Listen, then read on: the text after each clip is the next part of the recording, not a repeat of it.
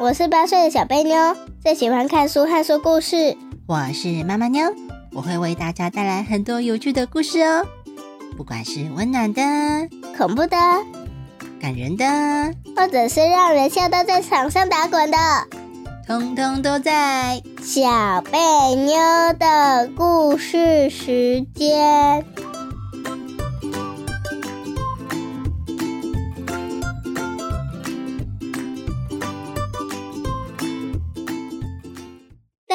我是小贝妞，我是妈妈妞呀。故事时间到了，小贝妞，小贝妞，哦，今天要讲什么故事呢？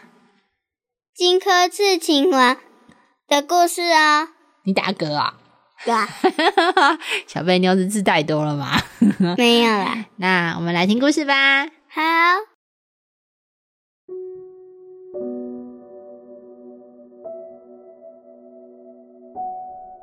图穷匕现，荆轲刺秦王。在很久很久以前的战国末年，当时的秦王嬴政有着非常强大的军队，他一心想要统一天下，让这里所有的国家通通变成自己的。如果这个地方只剩下秦国，秦国就会变成最大的国家，所以他就野心勃勃的。不断向各国进攻。首先，他先用计策，让原本有联盟合作的燕国和赵国吵架分裂，然后借着这个机会，顺便占领了燕国的领土，害得燕国不仅损失了联盟，因此还丢了好几座城。当时，燕国的太子丹，他原来留在秦国。被当成两国合作友好的人质，但是自从燕国有好几座城被秦国占领了之后，他知道其实秦国不想要和平，秦国想要吃掉这里所有的国家，而燕国当然也被包含在这之中。那这也不就表示他留在秦国是没有用的，根本无法保护燕国啊？那他还留在这里做什么呢？所以他就偷偷的逃回燕国，也因此心里恨透了秦国，一心想要替燕国报仇，抢回那些被秦国抢走的城。后来燕国的太子丹就到处招募会武功、会打仗的战士，他找了好久，终于找到了一个很有本领、非常会打架的勇士，叫做荆轲。他非常的喜欢荆轲，就把荆轲留在自己的家里，当成最尊贵的客人来招待。不仅把自己使用的马车给荆轲坐，还把自己吃的饭、自己穿的漂亮衣服都让给荆轲一起享用。大家都看得出来，他非常的喜欢荆轲，把他当成自己最好的朋友、最好的兄弟来看待。过了不久，秦国灭了韩国。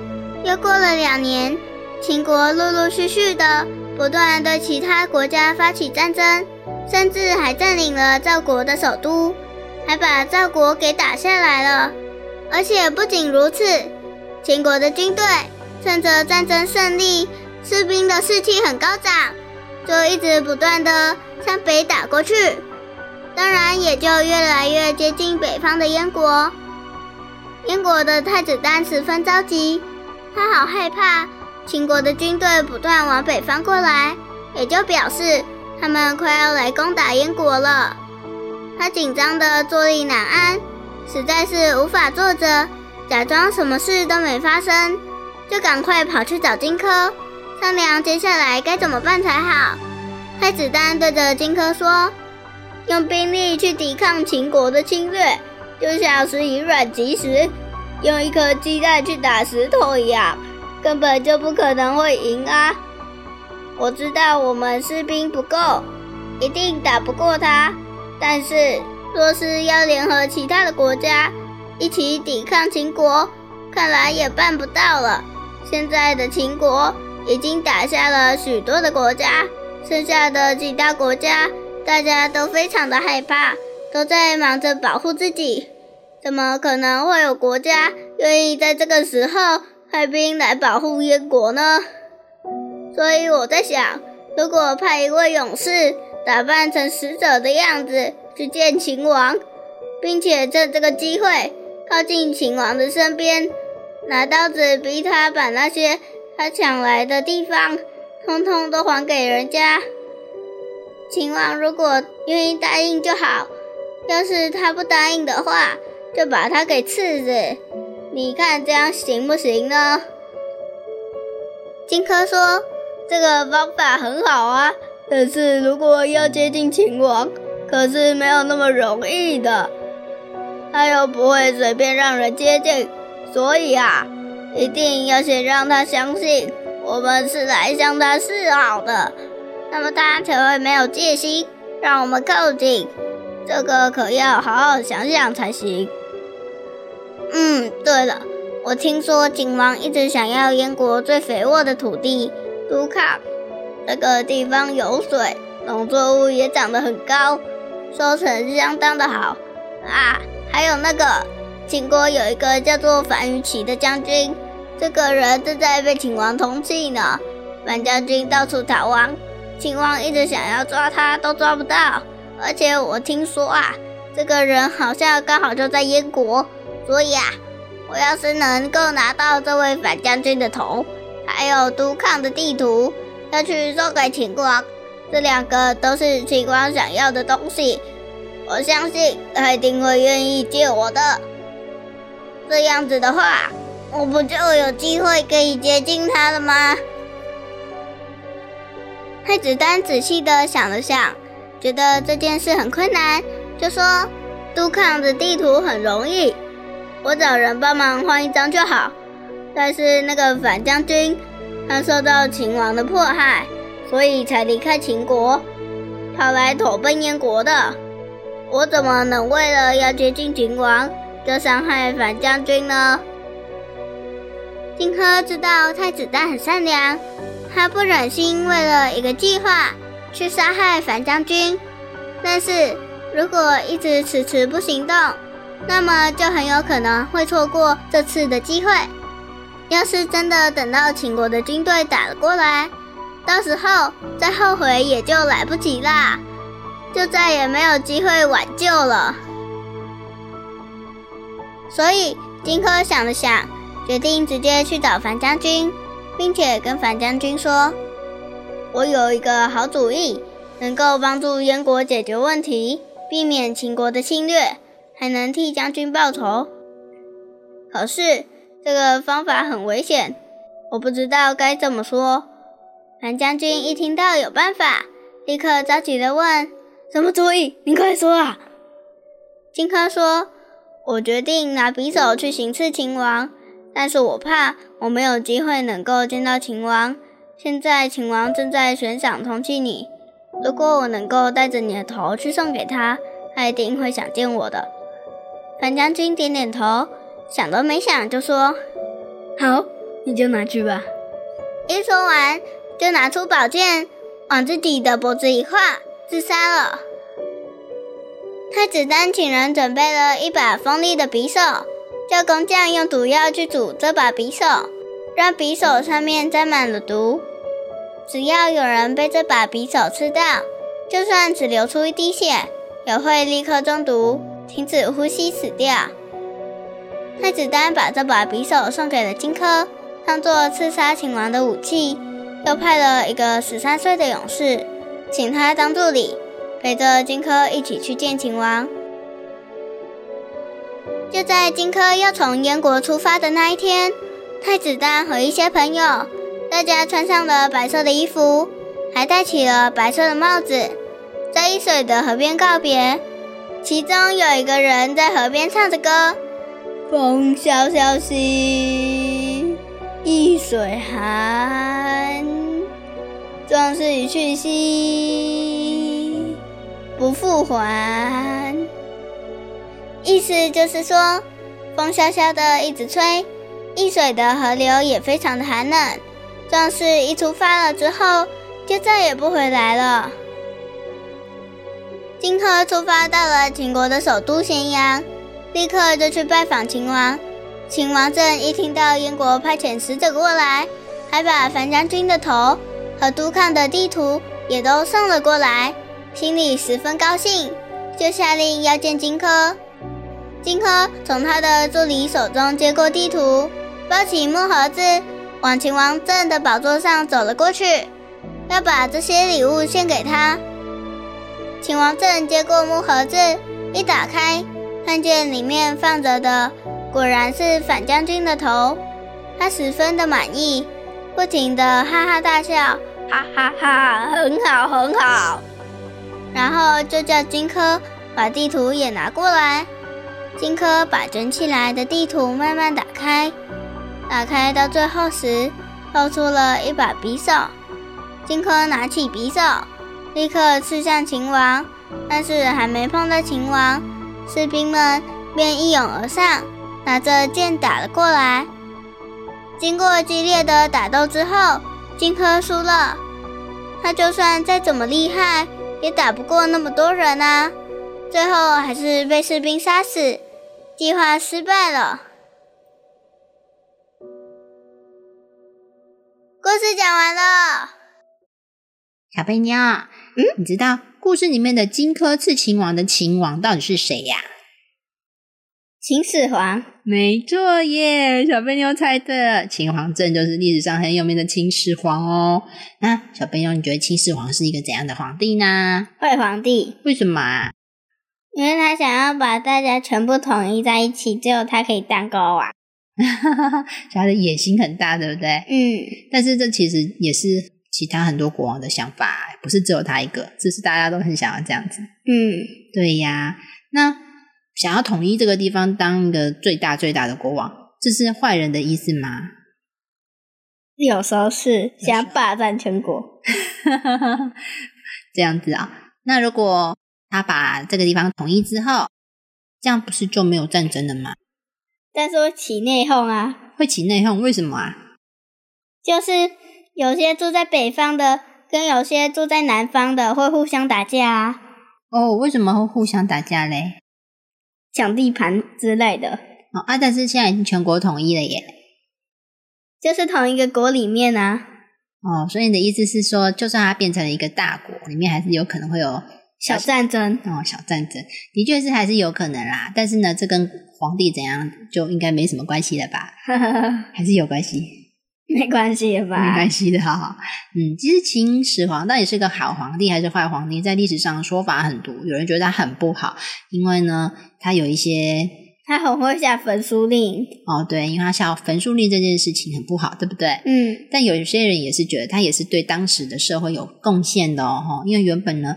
分成很多个国家，他们所有的文字啊，或者是一些度量衡啊，什么东西啊，通通都不同规格，连钱啊，每个国家的货币通都不一样。可是当他统一了这个地方之后，哎，这个地方还会有十个国家十种钱吗？不会，那你就只会剩下一种钱。那十十个国家里面的车子，每个车子做的宽度都不一样，有的马路大，有的马路小，通通都不一样，还会有这种情况发生吗？不会，不会，还通通通通通都把它统一起来了。所以呢，这个也是他对当时的贡献哦。嗯，但是秦始皇他都很不照顾人民，而且很坏。如果把大家全部聚集在一起，聚集在秦始皇这个国家的话，大家不是都受苦了吗？哦，对，因为他其实呢，算是一个很严格的人呐。嗯，他对别人也很严格，对自己呢，可能没有那么严格，就随便。就是因为就是他对别人很严格，然后有时候呢，严格过头了。就会变成好像就变得很残暴的感觉，会不会？会，好，就是他一定强迫别人要做怎么样子啊，并没有问他们说愿不愿意啊，是不是这种感觉？嗯，对，好，所以呢，有好有坏，所以他在历史上评价也都不一样哦，哦，每个人的看法不一样嘛，嗯，对，但是对一般的人而言，因为他要做焚书坑儒这个举动，所以我们通常都会觉得这是一个很不好的事情。嗯，那接下来呢，回到这个故事的成语哦。这个故事的一开始，我们有讲到，它的名字叫做“图穷匕现”。对，小贝妞，那你知道什么是“图穷匕现”吗？不知道。好，“图穷匕现”那个“图”啊，就是图片的“图”，地图的“图”。图穷，哎，图片会变得很穷吗？不会啊。那那个“穷”是什么意思呢？那穷的意思就是它到尽头哦哦，所以当那个地图打开、打开、打开，一直到尽头的时候，会发生什么事呢？看得见，啊，笔线那个笔就是匕首的笔哦，嗯就是那把刀啦，对不对？那把小刀，匕首，匕首出现，没错。所以图穷匕现，意思就是地图开到最后的时候，匕首跑出来了哇啊！所以图穷匕现这句成语代表什么意思呢？你觉得？嗯，不好的意思，不好意思啊。所以这个成语的意思就是在指荆轲刺秦王这件事情嘛，所以才会有图穷匕现，对不对？对，对，那这样子可以代表的意思就是说，当这件事情发展到最后，地图打开到最后啊，匕首在面被发现了啊，所以意思就是说，当事情发生到最后，我原本的计划什么东西的都出现了，被发现了，真相跑出来了。好这样懂意思了吗？知道。那小贝妞解释一下啊，确定你懂不懂哦？好，就是比如说，本来你做了一件坏事，然后到最后还是被发现了。哦，可以这么说，你原本做一件事情，别人不知道是坏事，对不对？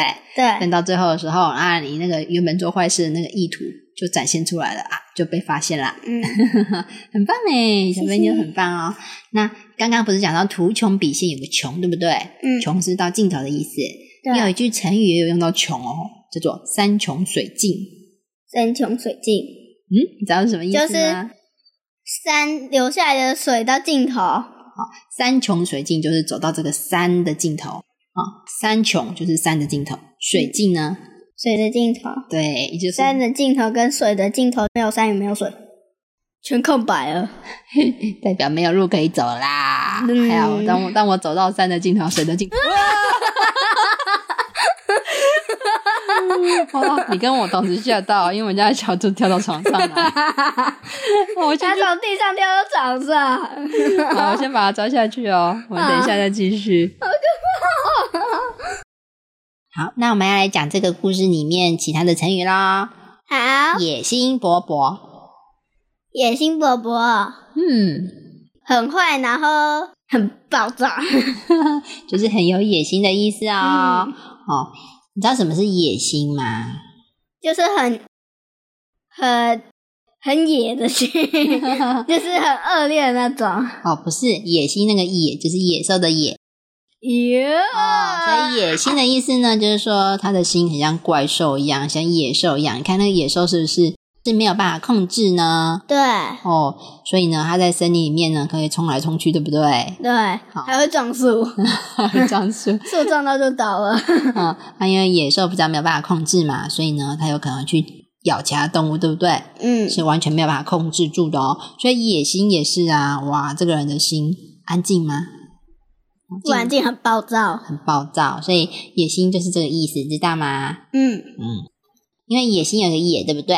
对所以它也可以比喻这个人很凶暴哦。你看野兽是不是很凶暴呢？对，对哦，所以呢，像秦始皇这种想要把天下吃下来的行为，人家就会说他野心勃勃。没错，就是这样用哦。我要造句，好，造句我要先从上一个图穷匕见开始造。好现图穷匕现，图穷匕见，弟弟把花盆打破了。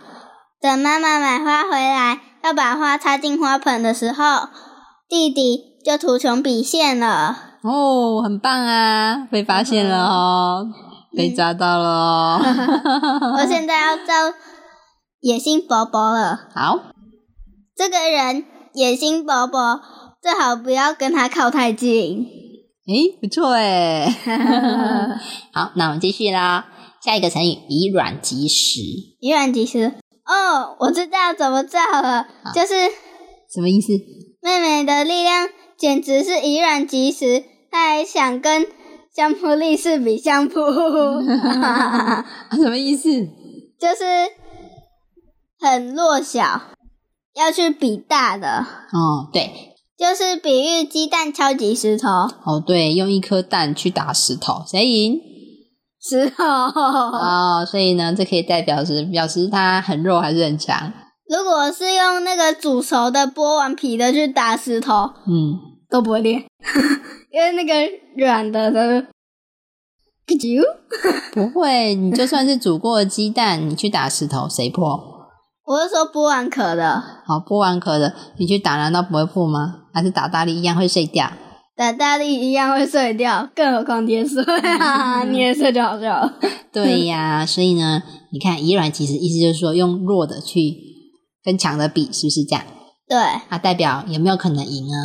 不可能啊，所以以卵击石的结果一定是失败。失败。好，下一句坐立难安。哦，坐立难安很简单，这一件事他已经隐瞒很久了，每天都坐立不安的，生怕被发现。哎，小贝妞，你现在是成语制造机吗？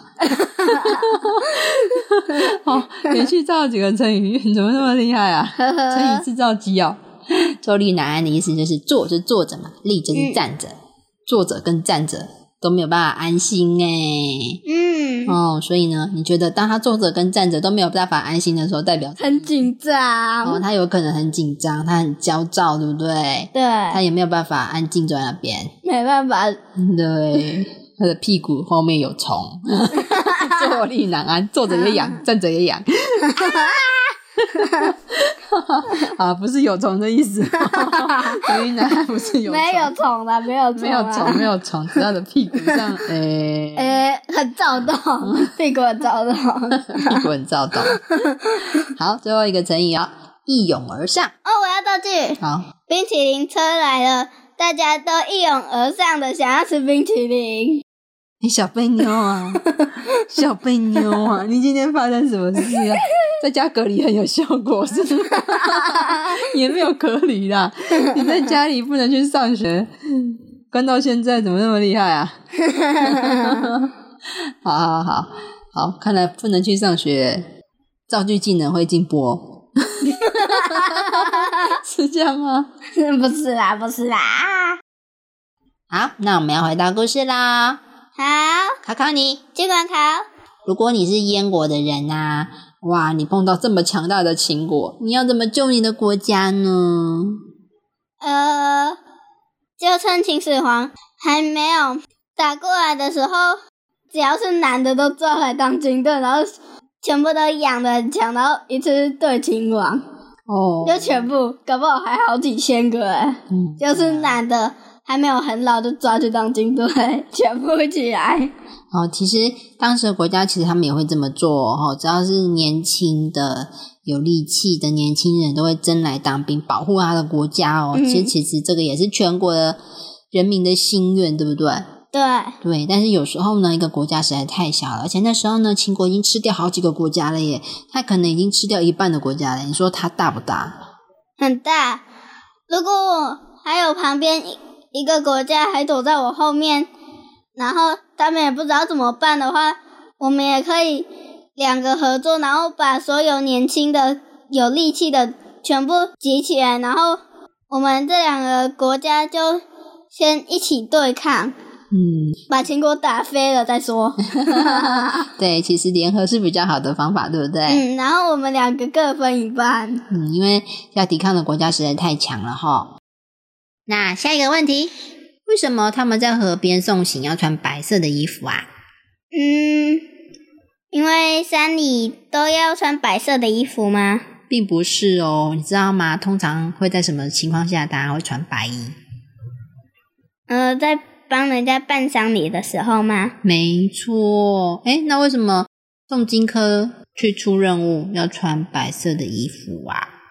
因为他不可能回来。对，没错，你看他们唱了一首歌，叫做什么？风萧萧兮易水寒，壮士一去兮不复还。啊、这什么意思啊？就是风萧萧的吹，然后易水很寒冷，壮士一去溪边就不复还了。有没有那个西呀、就像我们在唱歌啦啦啦的意思啦。嗯，就那个西没有意思哈，壮士一去西，所以西没有意思，就是壮士、壮士一走了就没办法回来了。对，因为不复还不回来了，哇！你看他去执行不可能的任务，而且还是必死的任务哦。嗯哦，你看，如果没有死就可怕了。哎，也不是没有死当然最好啊，但是他这个任务因为太危险，他去刺杀秦王，他是不是有百分之九十九趴的几率都会死掉呢？对，哦，他可能只有一趴会活着回来耶。嗯哦，不管他有没有刺杀成功，他死掉的几率都很高啊，因为真的是一项非常非常危险的任务诶他要去杀的可是秦始皇呢。嗯，哦，所以啊，你看其他的人，他们在河边要送他走，哇，穿着白衣还唱着歌，风萧萧兮，哭哭。妈妈，你好像快要哭了耶。没有没有要哭啦，我只是唱风萧萧兮，哭哭。好，那我们继续啦。最后一个问题，小贝妞，你觉得樊将军是个怎样的人呢？呃，为了帮助这个国家而牺牲自己的人，哦，真的耶，樊将军是一个好伟大的人哦。那樊将军是燕国的人吗？不是他是秦国的人，只是被追到那里而已。所以你看嘛，樊将军为了要让荆轲可以去刺杀秦王，他愿意把自己的头捐出来。哇，你觉得一般人做得到吗？做不到，做不到。他为什么愿意为燕国牺牲这么多呢？你觉得他真的是为了燕国吗？不是，是为了所有国家。哦，一方面呢，因为樊将军原本就是秦国的大臣，对不对？嗯，然后后来发生了一些不好的事情，所以他离开了秦国，还被秦王追杀。所以呢，你觉得他愿意帮助秦国，还是他恨透了秦国？很生气秦国。哦，对，所以他真的是非常非常的讨厌秦国。他觉得如果以后有机会可以去把秦王政杀掉，不管需要什么，他都愿意。嗯就算你需要我的头，我也愿意给你，是不是这样？嗯，然后如果有机会可以拿着我的头去把秦王政杀掉，好，我头给你，立刻就把自己头砍下来了。哇哇，这样人真的不多见哦。嗯，一般都会说啊，要这样哦啊，可是你要我死掉啊，我再考虑一下好了啊，还是不要好了吧。吓死了呢，哇吓到。所以你看樊将军很不一样，对不对？对，嗯，他是一个非常有勇气的人哦。哎、嗯那荆轲呢？